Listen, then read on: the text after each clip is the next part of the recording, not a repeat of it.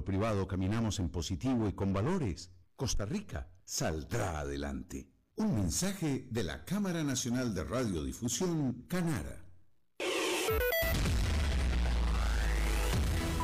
Noticias CRC 89.1 Radio. 4 de la tarde con 58 minutos. Estas son las principales noticias de la hora.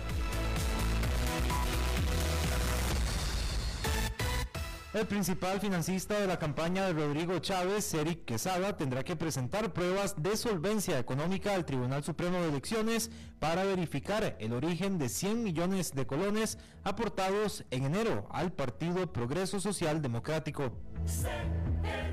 La Caja de Seguro Social habilitará a partir de hoy a las 7 de la noche en su página web un total de 37 vacunatorios para que las personas puedan sacar su cita y vacunarse contra el COVID-19. Bavaria celebrará el evento verano con la primera edición este fin de semana del Festival Sabores Bavaria, una mezcla de gastronomía, cultura y experiencias en un evento que promete estar lleno de sabor. El festival se realizará este sábado y domingo en Campo Lago, ubicado en Belén de Heredia, y dará inicio a la una de la tarde y se extenderá hasta las 8 de la noche. En una hora más noticias. Noticias cada hora en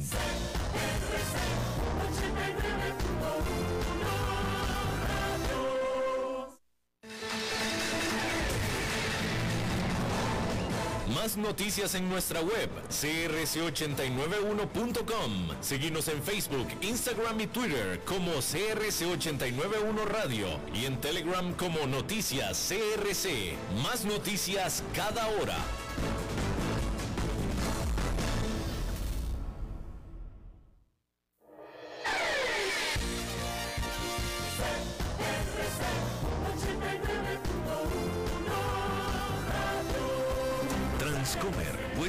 De comercio, presenta a las 5 con Alberto Padilla.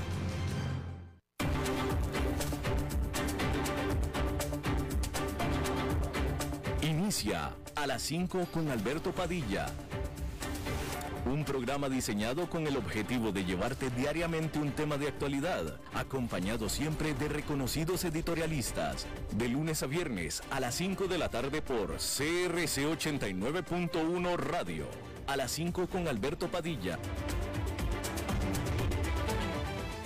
Hola, ¿qué tal? Saludos, bienvenidos a esta emisión de A las 5 con su servidor Alberto Padilla. Muchísimas gracias por estarnos acompañando, gracias por estar ahí. Le mando cálidos saludos desde la señal e instalaciones de CRC 89.1 en radio en San José, Costa Rica.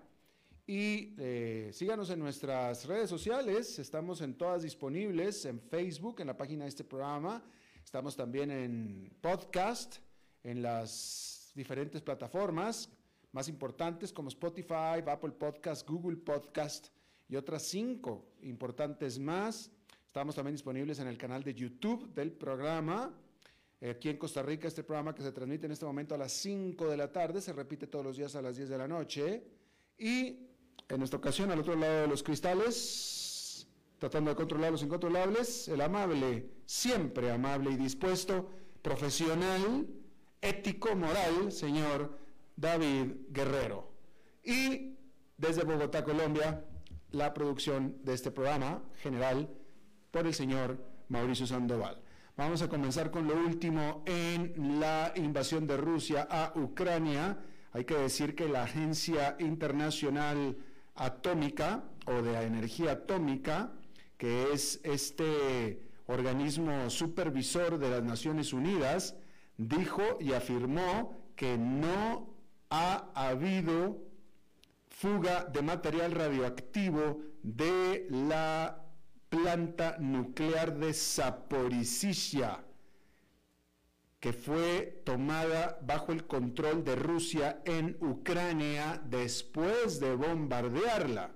Y después de esto se inició un fuego, lo cual causó toda clase de temores alrededor del mundo sobre un incidente nuclear, pero decir que el fuego fue controlado y no hay nada de fuga de material nuclear. Varias personas murieron y más quedaron también heridas en este ataque, en este ataque. Esta planta de Zaporizhia en el sur de Ucrania es la más grande planta nuclear de su tipo en Europa y provee aproximadamente la quinta parte de la energía nuclear de toda Ucrania y ya los rusos están en su poder. Solamente nos podemos imaginar para qué es, para lo que los rusos quieren el control de esta macroplanta nuclear de generación eléctrica. Decir que Rusia bloqueó el acceso a Facebook dentro del el país, acusando a esta red social de discriminar en contra de los medios de comunicación rusos. También la BBC de Londres de manera temporal suspendió sus operaciones en Rusia después de que el Parlamento de este país aprobó una, una legislación que determina como fake, bueno, mejor dicho, que castiga a la transmisión de fake news, es decir, de noticias engañosas o noticias falsas, siendo que las noticias falsas en la práctica es cualquier noticia que contradiga lo que afirme el Kremlin. Esta ley que se aprobó castiga hasta con 15 años de prisión a quien diga noticias falsas. De nuevo, siendo noticia falsa, cualquier cosa que contradiga lo que diga o emita el Kremlin. El Consejo de los Derechos Humanos de las Naciones Unidas calcula que alrededor de 331 civiles han perecido en Ucrania y otros 675 han sido heridos desde que Rusia invadió este país el 24 de febrero pasado. La gran mayoría de las víctimas eh, perecieron por explosivos o por eh, eh, bombardeos y bueno, producto de los sistemas de multilanzamiento de cohetes y ataques de misiles como también ataques desde el aire. Y el viernes este Consejo votó por una resolución para condenar las presuntas violaciones a los derechos humanos en Ucrania por parte de Rusia. Jens Stoltenberg, quien es el secretario general de la OTAN, dijo que la alianza no es parte del conflicto de Ucrania, pero que, sin embargo, incrementará la presencia militar en los países vecinos de Ucrania y de Rusia que sí son miembros de la OTAN. Stoltenberg dijo que era responsabilidad de la alianza el asegurar que no se vaya a propagar la lucha armada más allá de Ucrania sobre el prospecto de una zona de no vuelo, dijo Stoltenberg que eh, en esta no debe de haber aviones de la OTAN, al menos sobre Ucrania, y que no habrá tropas de la OTAN en Ucrania tampoco. Esto simplemente lo está reiterando. Mientras todo esto sucede, Finlandia y Suecia, que no son miembros de la OTAN, si estarán involucrados en las consultas acerca de esta crisis. Mientras tanto, el presidente de Ucrania, Vladimir Zelensky, dijo que está buscando tener pláticas cara a cara en persona con Vladimir Putin, afirmando que una reunión cara a cara es la única manera de poder detener esta guerra. Un oficial ucraniano que participó en la ronda de negociación con Rusia dijo que los dos países han llegado a un acuerdo tentativo para crear un corredor seguro para la evacuación de civiles y también transporte de ayuda. Y en estos corredores habría, por supuesto, cese de fuego. Bien, empresas e inversionistas de todo el mundo se enfrentan a dilemas en Rusia este viernes cuando recibieron una oferta de Moscú para acelerar su definición sobre el país. Y esta oferta tiene tres opciones y las dio el primer vice el, primer viceprimer ministro Andrei Belusov y se produjeron una semana después de la invasión rusa de Ucrania y un día después de que el banco francés Société Générale advirtiera que podría ser despojado de sus operaciones rusas lo que provocó escalofríos entre las empresas que buscan permanecer en el país. Belusov describió tres alternativas para las empresas extranjeras en Rusia. La primera alternativa es que la compañía continúa trabajando plenamente en Rusia como si nada.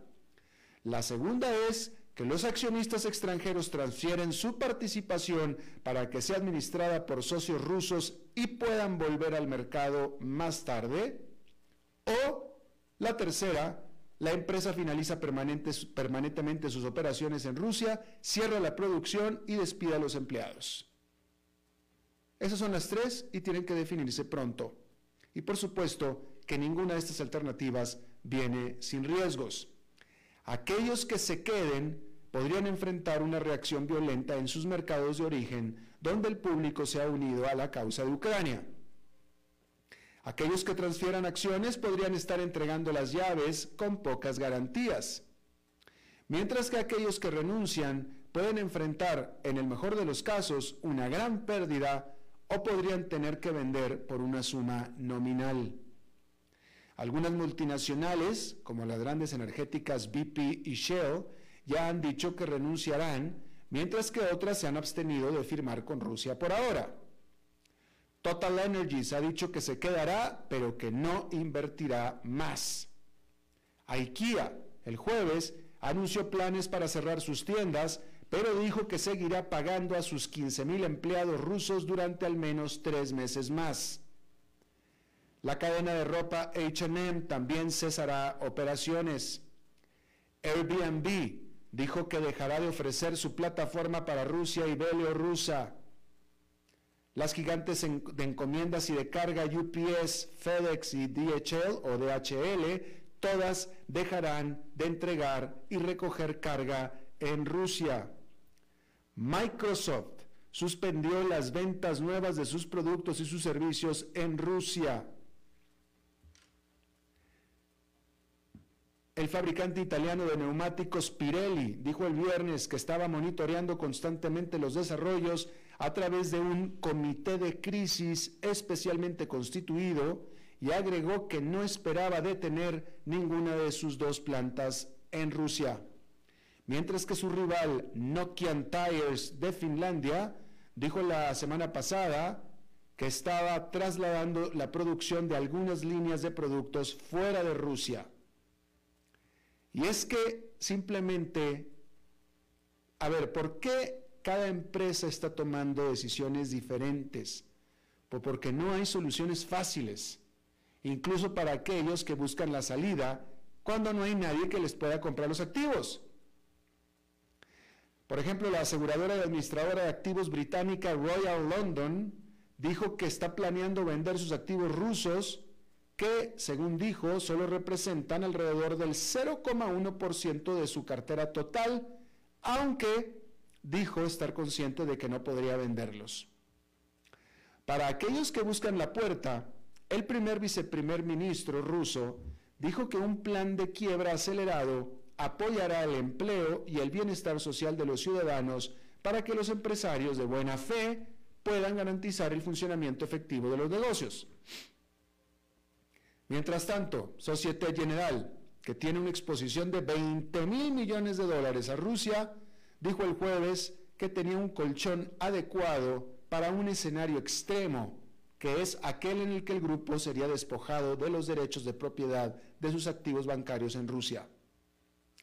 Por su parte, el banco holandés ING el viernes proporcionó una actualización sobre su exposición a Rusia y Ucrania, diciendo que alrededor de 770 mil 770 millones de dólares en préstamos pendientes se vieron afectados por nuevas sanciones contra entidades e individuos específicos rusos. BASF, el grupo químico más grande del mundo, dijo que detendría nuevos negocios en Rusia y Bielorrusia, excepto los relacionados con la producción de alimentos como parte de las medidas humanitarias. Pero aún así, solo realizará negocios en Rusia y Bielorrusia que cumplan con las obligaciones existentes de acuerdo con las leyes, regulaciones y normas internacionales aplicables. El relojero suizo Swatch, Swatch Group, dijo que continuará con sus operaciones en Rusia, pero suspendió las exportaciones debido a la difícil situación general. El Deutsche Bank dijo que había estado poniendo a prueba sus operaciones dado que tiene un gran centro tecnológico en Rusia, pero dijo que estaba seguro de su capacidad para ejecutar su negocio diario a nivel mundial. El prestamista alemán había abierto una nueva oficina en Moscú apenas en diciembre, una medida que dijo en ese momento representaba una inversión y compromisos significativos con el mercado ruso. Eso fue entonces porque menos de tres meses después la situación le cambió radicalmente.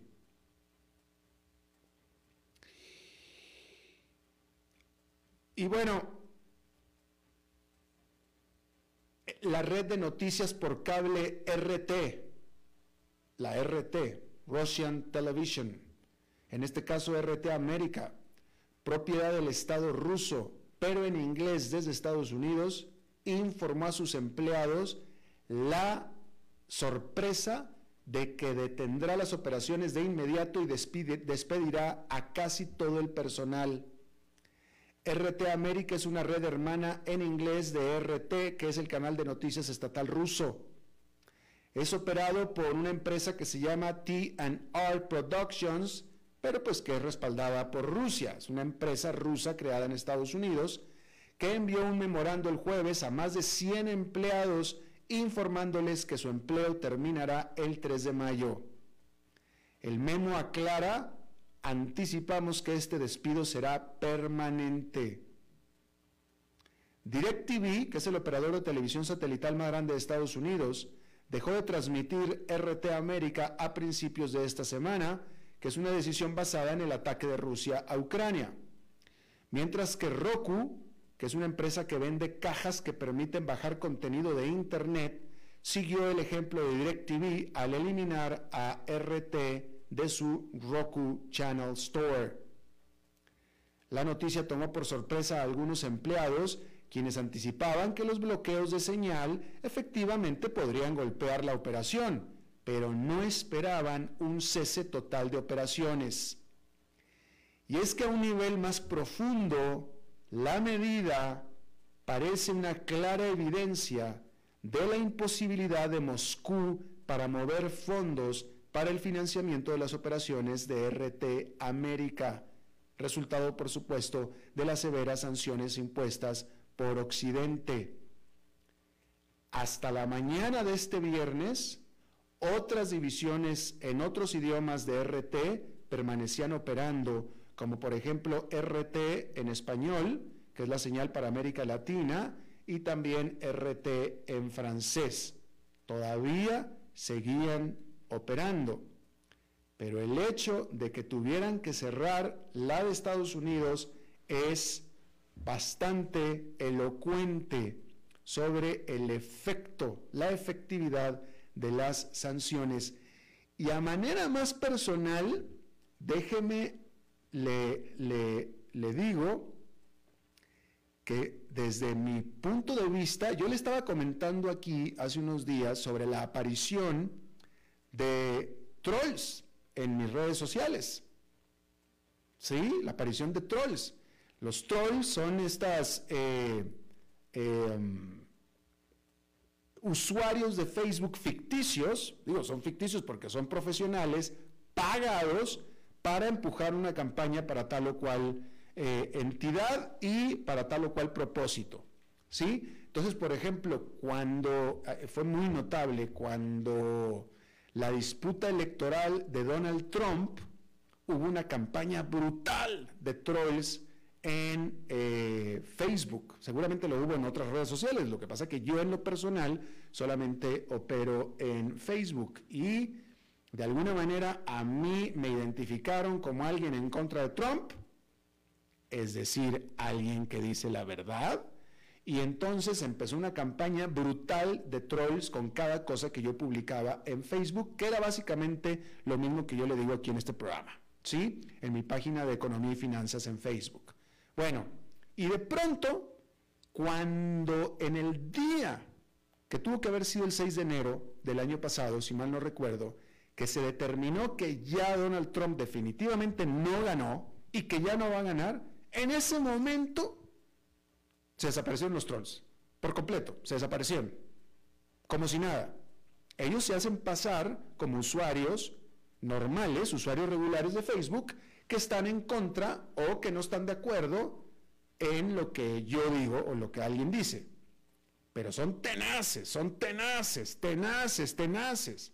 Créame que hay que tener mucha, ¿cuál será la palabra? Mucho cebo, mucha caradura si usted quiere, pero la verdad es que mucha seguridad de lo que uno está diciendo para poder soportar los ataques y que le estén diciendo insultos cada cosa que uno dice.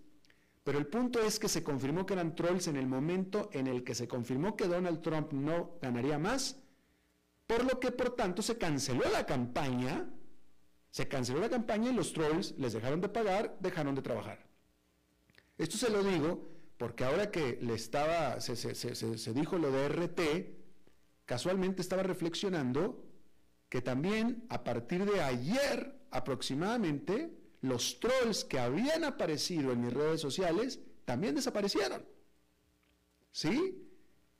Habían desaparecido, que no me había dado mucha cuenta hasta que leí la eh, noticia de RT. Y la noticia de RT es claramente porque Moscú no puede estar pagando a la operación de RT. Y pareciera también evidencia que tampoco Moscú puede estar pagando a los trolls de Facebook, en donde quiera que ellos estén, que están aquí en América Latina en este caso. Tampoco les está pagando. No les están pagando, no están trabajando. Pero es tremendamente notable. Bien. Cambiando de tema, hay que decir que la economía de Estados Unidos agregó 678 mil puestos de trabajo durante febrero y la tasa de desempleo volvió a caer incluso con las empresas enfrentando la peor escasez de mano de obra en décadas, indicando un reinicio de la recuperación después de un lento comienzo del año. La tasa de desempleo cayó del 4 al 3,8%, según reportó este viernes el Departamento del Trabajo. El aumento en la contratación el mes pasado es el mayor en siete meses y superó por mucho los pronósticos, porque los economistas encuestados por The Wall Street habían estimado 440 mil nuevos puestos de trabajo y al final fueron 678 mil. No se espera que este informe tan positivo sobre el empleo del gobierno influya sobre la reserva, es decir, el reporte del gobierno, influya sobre la Reserva Federal que se espera que se prepara para una serie de aumentos en las tasas de interés para tratar de controlar el peor episodio de inflación de Estados Unidos en 40 años. El informe de empleo también ha sido menos confiable durante el último año debido al aumento y disminución de la pandemia. Las estimaciones han estado sujetas a grandes revisiones meses después que han presentado una visión muy diferente sobre el número real de personas que se están contratando. Pero una cosa está clara, sin embargo, y es que el mercado laboral es muy ajustado y se va a quedar así por un tiempo más. Los trabajadores están aprovechando de la situación para dejar a sus empleadores en masa hacia trabajos mejor pagados. Los salarios por hora solo aumentaron un centavo a 31 dólares 58 centavos hora en febrero, pero el salario de los trabajadores está aumentando al ritmo más rápido desde principios de la década de los 80, lo que a su vez alimenta la inflación. En general, la economía está recibiendo un impulso de la fuerte caída en los casos de la variante Omicron del coronavirus. Y hablando del coronavirus, esta fue una noticia muy importante, pero que sin embargo quedó ensombrecida por la invasión de Rusia sobre Ucrania. Pero durante, durante el fin de semana pasado, un equipo internacional de científicos publicó en línea dos extensos artículos que ofrecen la evidencia más sólida hasta la fecha de que la pandemia de COVID-19 se originó en animales en un mercado de Wuhan, China. Específicamente, concluyen que lo más probable es que el coronavirus saltó de un animal salvaje enjaulado hacia las personas en el mercado mayorista de mariscos de Hunan, de de Wuhan, donde comenzó un gran brote de COVID-19 en diciembre del 2019. Científicos que no participaron en los trabajos de investigación califican los nuevos datos como muy convincentes y un golpe a la teoría sobre que el virus de alguna manera escapó del Instituto de Virología de Wuhan que investiga sobre coronavirus. Estos científicos, reaccionando a los documentos, afirman que los datos recién publicados están inclinando la balanza hacia la vida silvestre que se vende en ese mercado. Por ejemplo, el virólogo Jeremy Camille, que trabaja en el Louisiana State University Health en Shreveport, en Luisiana, y que no participó en esta investigación, declaró que este estudio no excluye por completo otras hipótesis, pero absolutamente la está empujando hacia un origen animal. Ninguno de los documentos proporciona la prueba irrefutable, es decir, un animal infectado con el, con el coronavirus en un mercado, pero se acerca. Proporcionan evidencia fotográfica de animales salvajes que pueden infectarse y propagar el SARS-CoV-2 asentados en el mercado a fines del 2019, como son perros mapaches y un zorro rojo. Fíjese que no hablan de los famosos murciélagos. Además, los animales enjaulados se muestran dentro o cerca de un puesto donde los científicos encontraron el virus SARS-CoV-2 en varias superficies, incluidas jaulas, carros y máquinas que procesan animales después de sacrificarlos en el mercado. El reporte fue tan allá como para dar con la persona que tomó las fotografías y esa persona testificó afirmando que tomó las fotografías en esos días. De cualquier manera, los reportes son preliminares y todavía necesitan ser revisados por científicos externos. Pero si los análisis resultan ser precisos, los nuevos datos pintan una imagen increíblemente detallada de los primeros días de la pandemia. Los datos fotográficos y genéticos señalan un puesto específico en el mercado donde el coronavirus probablemente se transmitió de un animal hacia las personas. Y un nuevo análisis genético estima el tiempo en cuestión de semanas cuando ocurrieron no solo uno, sino dos efectos secundarios predice que el coronavirus saltó a las personas una vez a fines de noviembre o principios de diciembre y luego nuevamente unas semanas después. De tal manera que ahora, por primera vez, el momento de las primeras infecciones conocidas por coronavirus coincide casi exactamente con el momento del brote en el mercado de mariscos que comenzó a principios de diciembre y probablemente involucró a cientos de personas trabajando o comprando en el mercado. Y ese brote también se extendió a la comunidad circundante, como muestra uno de los nuevos estudios. El estudio recalca lo que ya se sabía desde el principio, que los primeros casos de COVID-19 reportados oficialmente, todos tuvieron en común que estuvieron o trabajaron en el mercado de Wuhan y ninguno estuvo en el laboratorio de Wuhan. Y de nuevo, hay que irnos sobre las pruebas. Las teorías de conspiración son bien interesantes, son buenísimas para una cerveza y maní, pero esos son teorías de conspiración. Hay que basarnos con las pruebas y las pruebas van en ese sentido, en ese sentido. Bueno, antes de ir a pausa, déjeme le digo que Rivian, que rápidamente se convirtió, tiene nombre de medicina, pero no es medicina, es una automotriz eléctrica, y que rápidamente se convirtió en uno de los fabricantes de automóviles más valiosos del mundo luego de su debut en Wall Street el año pasado, está enfrentando una revuelta de sus clientes. Y es que la compañía intentó aumentar los precios de los vehículos pedidos por adelantado en aproximadamente un 20% evidenciando problemas en la cadena de suministro y costos más altos de los componentes.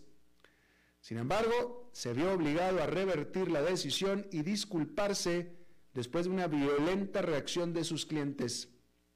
El director ejecutivo, RJ Scaringe, fue bastante humilde al confesar, cometí muchos errores desde que comencé con Rivian hace más de 12 años, pero este ha sido el más doloroso. Lo siento mucho la confianza es difícil de construir y fácil de romper.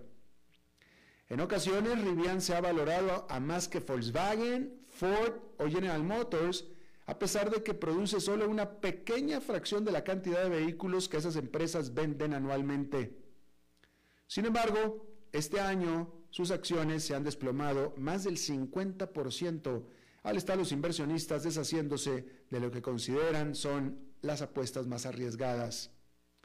Rivian se encuentra en una posición única mientras intenta construir su base de clientes y aumentar las entregas.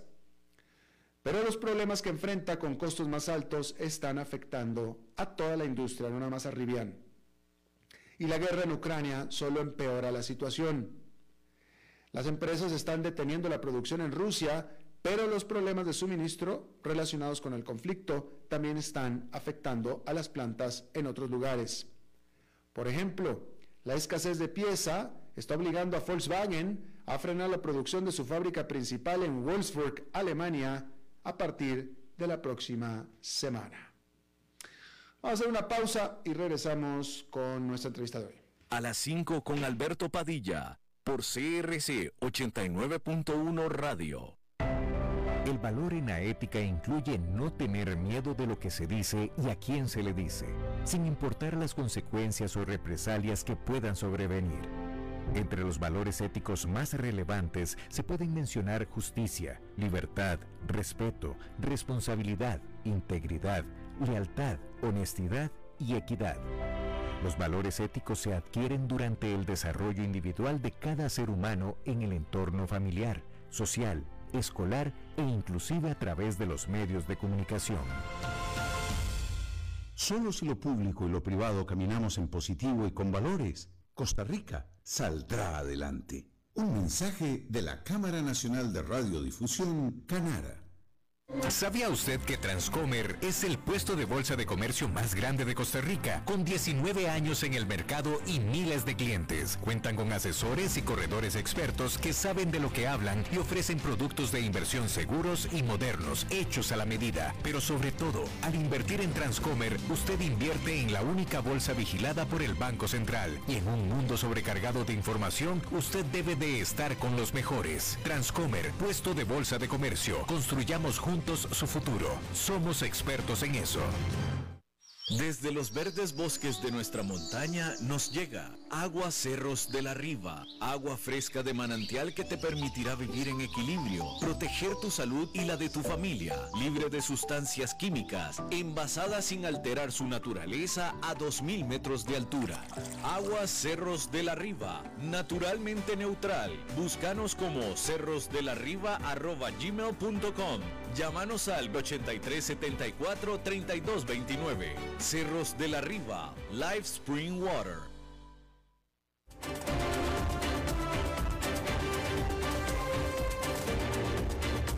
Seguimos escuchando a las 5 con Alberto Padilla. Bueno, allá en Nueva York esta fue una jornada negativa, otra negativa más, con el índice industrial Dow Jones perdiendo 0,53%. El Nasdaq Composite perdió esta jornada 1,66% y el Standard Poor's 500 con una caída de 0,79%. Y eh, vamos a seguir hablando de mercados, la semana de los mercados, en este segmento patrocinado por Transcomer. Y está con nosotros Oscar Gutiérrez, presidente de Transcomer. Oscar, ¿cómo estás? Buenas tardes, Alberto. Un gusto estar eh, de nuevo con vos. Bueno, la semana eh, pasada fue una semana que inició los primeros tres días a la baja y dio vuelta los últimos dos días cerrando positivo al mercado evaluar las eh, sanciones que se habían impuesto al régimen ruso y esto cambió de una semana para acá. En realidad hemos tenido una semana bastante volátil. Termina cerrando la semana con una pérdida en el S&P 500 de 1,27%. Subieron únicamente los sectores de, bueno, de servicios públicos, bienes raíces. El sector de salud y energía estuvo prácticamente neutro, con un aumento del 0,26 y el 0,15 respectivamente. Hubo tres sectores que tuvieron una baja cercana al 1%, el de, el de mm, bienes de consumo masivo, eh, acciones industriales y materiales, y hubo cuatro sectores que bajaron cerca de un 3%, el de servicios de comunicación, eh, el sector financiero, de eh, tecnología de información y productos discrecionales. Ahora, ¿qué pasó diferente de la semana pasada? Ahora, un cambio importante. Yo en realidad salí la semana pasada un poco positivo porque parecía que las sanciones eh, no iban a tener una implicación tan fuerte en el mercado. Sin embargo, en esta semana cambiaron mucho las cosas. Eh, se elevaron las sanciones en dos cosas muy importantes que no tienen precedentes históricos. Uno es el embargo o el congelamiento de las cuentas del Banco eh, Central ruso de, cerca de 630 mil millones de dólares, se les congelaron cerca de 400 mil millones, dejando accesible para el gobierno ruso solo las reservas de oro y de yuan. Eh, y también eh, se sacan a la mayoría de los bancos del sistema SWIFT. El sistema SWIFT, eh, bueno, en inglés SWIFT significa Society for Worldwide Interbank Financial Telecommunication, que básicamente es, se traduce como la sociedad de eh, eh, sistema interbancario financiero de telecomunicaciones, que es lo que permite a los bancos del mundo tener un sistema de mensajes seguro para poder hacer las transferencias. Hay que entender, tal vez explicando un poquito cómo funciona SWIFT y cuál es la, importancia que esto tiene. Para que tengamos una idea, SWIFT eh, maneja 40 millones de mensajes al día entre 11 mil bancos en 200 países del mundo. ¿Qué mensajes son transferencias? Sí, lo que pasa es que, digamos, la transferencia, para explicar cómo funciona una transferencia, Alberto, digamos, yo no soy experto en transacciones internacionales, pero básicamente funciona así. Si yo soy un costarricense que tengo mi banco, digamos que necesito hacerte una transferencia y vos estás en Francia.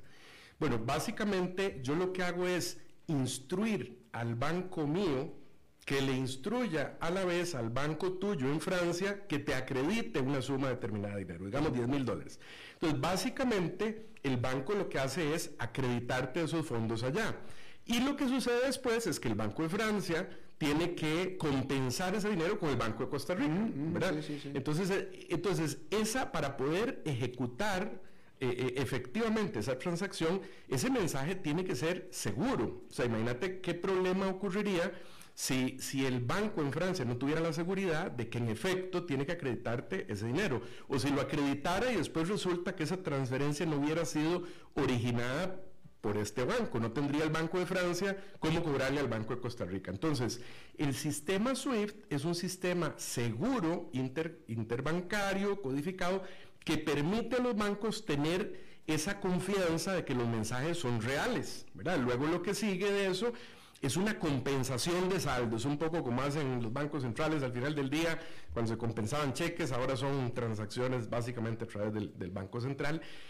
Pero entonces, al, al, no contar con, con, un mensaje, con un sistema de mensaje seguro, hace muy complicado para los bancos poder realizar transacciones internacionales. Y eso en efecto lo, que tiene es eh, eh, una implicación de aislar al país prácticamente del comercio mundial. Ese, es, ese es el efecto. En este momento, más de un 1% de, los, de las transacciones que se hacen en, SWIFT, en SWIFT involucraba bancos rusos.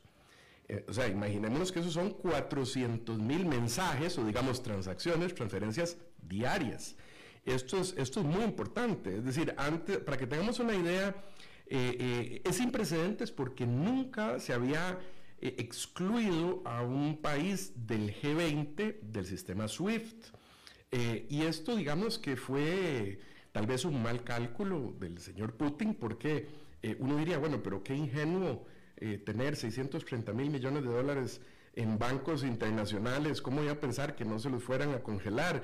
¿O cómo iba a pensar que no lo fueran a sacar del sistema SWIFT? Bueno, lo que pasa es que es la primera vez que un, país con tanta eh, eh, importancia, digamos, a nivel eh, comercial internacional, se le excluye de un sistema como este. Digamos, hay un precedente, por ejemplo, se habían sacado del SWIFT, me parece que Irán, eh, y eh, eh, Venezuela, y en el caso de Irán, en el 2012, que se excluyó de SWIFT, perdió la mitad de, los ingresos generados por las exportaciones de petróleo y 30% de otras exportaciones en general.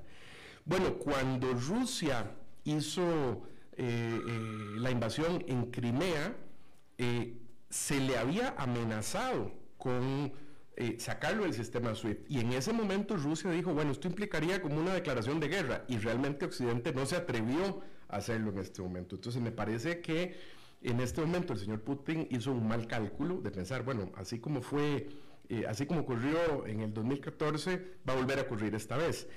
Y bueno, pareciera que esta vez este, eh, Occidente percibe que no se le puede permitir a Putin esto, ¿verdad? Es decir, yo, francamente, el, el, el, resultado de esta guerra a mí me, me, cambia la opinión esta semana porque realmente esta, esta, esta serie de sanciones eh, eh, eh, muestran prácticamente como una declaración de guerra de Occidente a Rusia, sin balas, sin soldados, pero, pero se está pretendiendo cortar a Rusia eh, del, sistema, del sistema mundial, ¿verdad? Es decir, eh, se le está impidiendo a bancos rusos que liquiden transacciones en, libras también. Esto es parte de una iniciativa del Reino Unido. El 50% del comercio ruso se liquida de esta manera. Eh, las aerolíneas y aviones rusos están bloqueados de aterrizar en, en, aeropuertos de Occidente. Eh, se, se, congelan también, nos está viendo congelar también eh, cuentas no solo del Banco Central ruso, sino de bancos, eh, de bancos rusos, impiden que, que empresas rusas obtengan financiamiento en los mercados internacionales. Estamos hablando de 3 millones de empresas rusas. Se impiden exportaciones a, Rusia, a Rusia. Hay compañías que han dejado de operar, Mastercard, Visa, están impidiendo las transacciones de tarjetas de crédito. Este, se ha eliminado la posibilidad de, lo que llaman pasaportes de oro, que es de convertir a ciudadanos rusos en otros, eh, eh, en otros países, darles pasaportes para que puedan ser ciudadanos de otros países. Congelan bienes de, oligarcas, se congela el proyecto de Nord Stream 2, que es el, gasoducto, eh, la segunda etapa de Alemania. Es decir, es un, es un estrangulamiento que se le está haciendo a la economía rusa que es sin precedentes. ¿Verdad? Esto, esto bueno. y está teniendo efectos, o sea, claramente está teniendo efectos. Eh, está teniendo efectos, es decir, eh, eh, porque, bueno, yo, yo creo que hay varios temas aquí. Uno, hay una presión interna, me parece, a la cúpula de poder en el gobierno. Esto es un poco más un análisis político que de mercados, pero, pero hay una presión muy fuerte porque si se presionan los oligarcas, ¿verdad? Es para decirle, bueno, eh, eh, una manera que ustedes tienen de resolver esto es quiten a Putin, ¿verdad? Este, eh, y hay una presión directa a la población que va a criticar el régimen de Putin. Hoy en la tarde vi que, como respuesta a esto, eh, Putin bloqueó a Facebook y bloqueó a Twitter. Bueno, Facebook tiene 7.5 millones de usuarios en, Rusia y esto claramente es para eh, combatir la guerra de información interna, ¿verdad? Es decir, que esto pueda dañar, dañar a Rusia, ¿verdad? Bueno, eh, esto ha tenido una serie de efectos. Uno, el primero fue que el, rublo desde antes de la invasión eh, ya se ha devaluado un 40%, de 73 rublos por dólar a 121 rublos por dólar, rublos, perdón. El mercado ruso ha perdido 250 mil millones de dólares han subido, esto ya el mercado lo interpreta diferente a lo que vimos la semana pasada. ¿Te, acuerdas que vimos que al final el petróleo terminó la semana cerca de 93 dólares? Y ya esta semana, ahora sí, el, petróleo está en el Brent, me parece que cerró ahí en 118. Eh, es, una, es, una, es una subida eh, importante, el oro ha subido. Eh, ha habido otros efectos, digamos, indirectos en el mercado también al subir la energía, por ejemplo, suben los costos de producción de aluminio, ¿verdad? que se produce con electricidad, eh, y eso indirectamente sube los costos, por ejemplo, de producción de carros o trenes o aviones, ¿verdad? Entonces son, son, son eh, efectos que tiene indirectos. Bueno, puede haber algunos, que, eh, algunos beneficios en algunas empresas también, por ejemplo, el trigo en un mes ha subido de 753 dólares a 1.200. Es un aumento de 59%. Y bueno, ¿quién se beneficia de eso? En parte, bueno, por ejemplo, una compañía como, como John Deere. John Deere produce maquinaria agrícola principalmente, a diferencia, digamos, de una empresa como Caterpillar, que la mayoría de su maquinaria es, es para construcción, porque, bueno, la manera, al, subir el precio del trigo, eh, hace más atractivo sembrar. La manera de sembrar es con más maquinaria, eso significa más ventas para John Deere, por ejemplo. Entonces, bueno, ese es un efecto, digamos, positivo para algunas empresas. Em, los bancos han, sufrido. Aquí, aquí ha sucedido eh, un efecto eh, importante, bueno, tiene, tiene, tiene que ver el tema de los bancos el tema de la inflación, que también se ve influido por esto, este, pero eh, la, inseguridad de la guerra tiene un efecto porque ante esta inseguridad eh, eh, muchos inversionistas tienden a refugiarse en activos como el dólar, como los bonos a largo plazo del dólar, por un tema de seguridad, de refugio del capital, y eso hace que las tasas, por ejemplo, el bono de 10 años que habían cerrado cerca de 2%, hayan bajado de nuevo al, al, al 1,75, 1,74 me parece. Es decir, al haber más demanda por estos bonos, sube el precio y entonces baja el rendimiento. Y eso lo que sucede es que eh, eh, afecta a los bancos porque eso en parte lo que ha hecho es aplanar la curva de rendimientos. ¿verdad? La curva de rendimientos es la diferencia que existe entre las tasas de corto plazo y las tasas de largo plazo. Y los bancos se benefician cuando esta diferencia es grande, porque típicamente su costo de fondos está relacionado con las tasas de corto plazo y sus colocaciones, sus activos, están relacionados con las de largo plazo. Entonces, cuando esa curva se aplana, cuando la diferencia entre estas dos tasas disminuye, disminuye también su margen de ingresos. Entonces, ahora vemos, por ejemplo, acciones como Citigroup que han bajado, vemos acciones como Goldman Sachs este, que hoy estaba viendo, bueno, que en este momento el precio de acciones de Goldman Sachs está cerca de 5.8 veces utilidades, que para mí es baratísimo para una empresa como, como Goldman Sachs, pero se percibe esto, ¿verdad? Que si hay una poca diferencia en estas tasas, eh, eh, esto puede afectar eh, las acciones bancarias, por ejemplo. Por supuesto. Eventualmente, como ahorita acabas de hablar del de, el precio, el precio de, de Citi, Eventualmente, como cualquier bajada del mercado, etcétera, eventualmente se van a crear muy buenas oportunidades para entrar y para, para invertir. Así es. Hoy estuve viendo una discusión precisamente entre analistas que decían, bueno, es un momento para entrar o todavía no. Bueno, y había ambas posiciones, ¿verdad? El, o sea, si usted va a invertir de acá a 20 años, es buen momento para, entrar. Exactamente. Pero si quiere esperarse más, esa es la pregunta. Exactamente. Digamos, por ejemplo, en este momento un analista mencionaba que eh, el precio que tiene el S&P 500 hoy está a 19 veces la proyección de utilidades del año entrante. Hace unas semanas hablábamos de que estaba hasta en 29 veces, claro, las utilidades anteriores y el promedio histórico anda cerca de 16. Entonces uno podría decir, bueno, todavía está un poquito alto, sí, pero, pero como acabas de decir, si yo soy un inversionista a 10 años plazo, bueno, yo no necesito comprar exactamente al fondo, es un buen momento para buscar oportunidades y comprar. Eh, otros dicen, bueno, yo prefiero esperar a, que el mercado rebote, que baje un poco más y empiece a subir un poquito. O sea, yo prefiero esperar y perderme un poquito de esa subida, pero tener ya un poco la seguridad de que cuando invierto ya el mercado va hacia arriba. Sin duda ha bajado bastante, es decir, como habíamos comentado en, sesiones anteriores. Eh, ¿Ya está en bear? Eh, ¿Perdón? ¿Ya está en bear?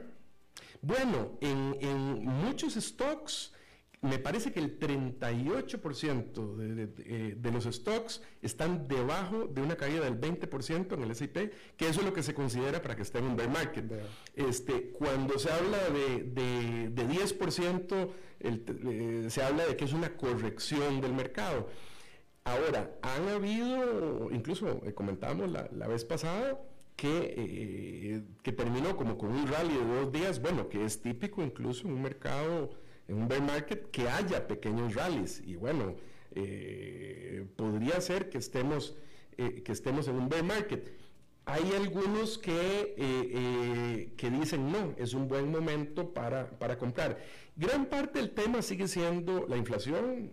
hoy salió un reporte también del, del, nivel de desempleo, bajó aún más en Estados Unidos a 3.8, parece que son 628 mil empleos que se generaron en, 78 eh, mil, perdón, me parece. 78 mil en febrero. Sí, en febrero.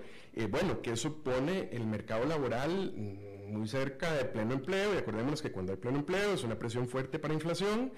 Otra, otro tema que había estado en discusión era, bueno, si, si en marzo se iba a dar un aumento de medio punto o 0.25, bueno, este miércoles eh, que hubo una sesión eh, de, de Jerome Powell ante el Congreso para su confirmación, él mencionó que iba a recomendar en la próxima reunión eh, del 15-16 que esta subida fuera de 0.25. Entonces pareciera que eso es 99% de probabilidades que es lo que va a ocurrir, pero ya yo siento que el mercado quiere ver una reacción eh, del gobierno con el tema de, la inflación. Habíamos comentado que una subida del petróleo por cada 10 dólares había una incidencia, según Goldman Sachs, en la inflación de 0,2%. Entonces, esta subida del, petróleo, pues es aún más una presión adicional para que la Fed eh, tome el control de la inflación.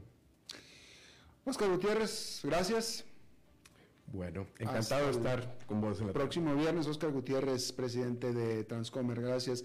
Eh, David, ¿nos vamos directo o vamos a pausa? Un corte, vamos a un corte y regresamos con Humberto Saldívar.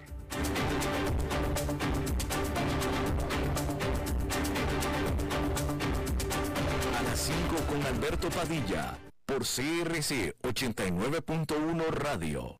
¿Sabía usted que Transcomer es el puesto de bolsa de comercio más grande de Costa Rica, con 19 años en el mercado y miles de clientes? Cuentan con asesores y corredores expertos que saben de lo que hablan y ofrecen productos de inversión seguros y modernos, hechos a la medida. Pero sobre todo, al invertir en Transcomer, usted invierte en la única bolsa vigilada por el Banco Central. Y en un mundo sobrecargado de información, usted debe de estar con los mejores. Transcomer, puesto de bolsa de comercio. Construyamos juntos su futuro. Somos expertos en eso.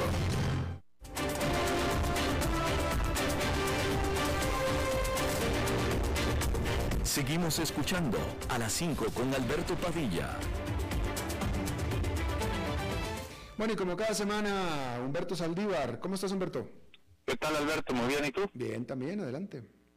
Eh, bueno, Alberto, el día de hoy vamos a hablar eh, un poquito sobre el punto de vista de la iniciativa privada dentro de, de, los idealismos políticos y por qué muchas veces la iniciativa privada por el área financiera piensa que la derecha o centro derecha es mejor que la centro izquierda y te voy a dar un punto de vista que, muchas personas van a coincidir conmigo. O sea, no es que eh, yo esté a favor o en contra de, ni la derecha ni la izquierda. En realidad, eh, dependiendo mucho de las situaciones por quién votaría. Y el ejemplo es lo que sí ha evidenciado la historia es que eh, la derecha al comportarse un poquito capitalista y a tener instituciones que controlan el presupuesto y un modelo de gestión de manera ascendente eh, que pudiera percibirse de, inicio un poco más eh, burocrática, no funciona si hay corrupción. Estamos de acuerdo. El problema aquí es la corrupción. El detalle es que cuando tenemos la izquierda específicamente, eh, el idealismo es utópico en el aspecto de que sería ideal poder lograr una izquierda perfecta, donde todos eh, tuviéramos eh, acceso a los mismos fondos, a las necesidades básicas de manera igualitaria. El problema es que cuando tú no institucionalizas y controlas y todo lo tienen, lo tienes en base a la confianza y a una estructura de tu de tu equipo de trabajo con el poder absoluto de poder ejercer o delegar el dinero eh, de manera de libre albedrío, en la izquierda la historia, ojo, la historia nos ha dicho que genera mucho más eh, pobreza o, o, desigualdad. Entonces aquí el detalle es, eh, no es el problema de la izquierda o la derecha, el problema es la corrupción. Y lo que sí podemos ver es que en una izquierda muy corrupta ha sido un desastre en, países donde tienden a ser izquierdas, izquierdistas, pero todos piensan de una manera igualitaria, ha tenido éxito, pero ha sido muy difícil lograrlo, porque al final siempre hay alguien en la cúpula que gana más que los de, abajo, ¿verdad? Y entonces por eso muchas veces eh, se percibe que la iniciativa privada va más hacia la, hacia la derecha, pero no no porque la izquierda no funcione, sino porque en realidad eh, el problema en las dos áreas es la corrupción, ¿no? Exacto, pero entonces, entonces, ¿cuál es la, la ayúdame a entender la conclusión? No, no. Eh, la conclusión es que eh, el problema de la izquierda es la, es la corrupción, de la derecha también es un problema, pero se controla de manera más eficiente. Y la conclusión es que en Latinoamérica no estamos preparados para una izquierda porque somos muy corruptos a diferencia de otros países que sí lo tienen. Y por eso nosotros como eh, iniciativa privada pensamos mucho centro-derecha, ¿verdad? Eso sería la conclusión. Interesante, pero eso quisiera decir que en otras partes del mundo la izquierda funciona mejor. Eh, sí, pues yo podría decir que en un Finlandia, en otras eh, áreas eh, centro-izquierdistas, en algunas ideales, ha funcionado mucho mejor porque todos saben que tiene una responsabilidad social y no hay una corrupción en el sistema como para aportar lo que tienen que aportar, pero saben que lo reciben. Eh, buenas carreteras, buenas instituciones, buen salario eh, a nivel corporativo, a nivel de instituciones de gobierno, etcétera, ¿no? Ya. Humberto Saldívar, gracias. Gracias a ti, Alberto. Buen fin de semana. Buen fin de semana para ti también. Bueno, eso es todo lo que tenemos por esta emisión de A las 5 con Alberto Padilla. Gracias por habernos acompañado. Espero que por algo son los incontrolables, pues no, sí, bueno, no, yo no les digo incontrolables por nada. Bien, muchas gracias entonces. Que tengan buen fin de semana, ¿ok? Y nos reencontramos en la próxima, que la pase muy bien. Las 5 con Alberto Padilla fue traído a ustedes por Transcomer, puesto de bolsa de comercio. Construyamos juntos su futuro. Somos expertos en eso. Si sos una mujer emprendedora, podés llegar a ser una de las cuatro ganadoras de hasta 37 mil dólares distribuidos en premios. Gracias a la República y Bacredomatic, hace crecer tu negocio. Gana publicidad y premios en efectivo depositado en una tarjeta Bacredomatic. Participa, solo tenés que contarnos tus ideas y adjuntar tus piezas publicitarias en larepublica.net slash mujer emprendedora-medio 2022. Aplican restricciones.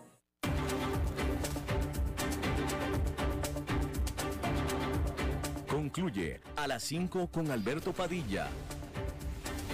Un programa diseñado con el objetivo de llevarte diariamente un tema de actualidad, acompañado siempre de reconocidos editorialistas, de lunes a viernes a las 5 de la tarde por CRC 89.1 Radio, a las 5 con Alberto Padilla.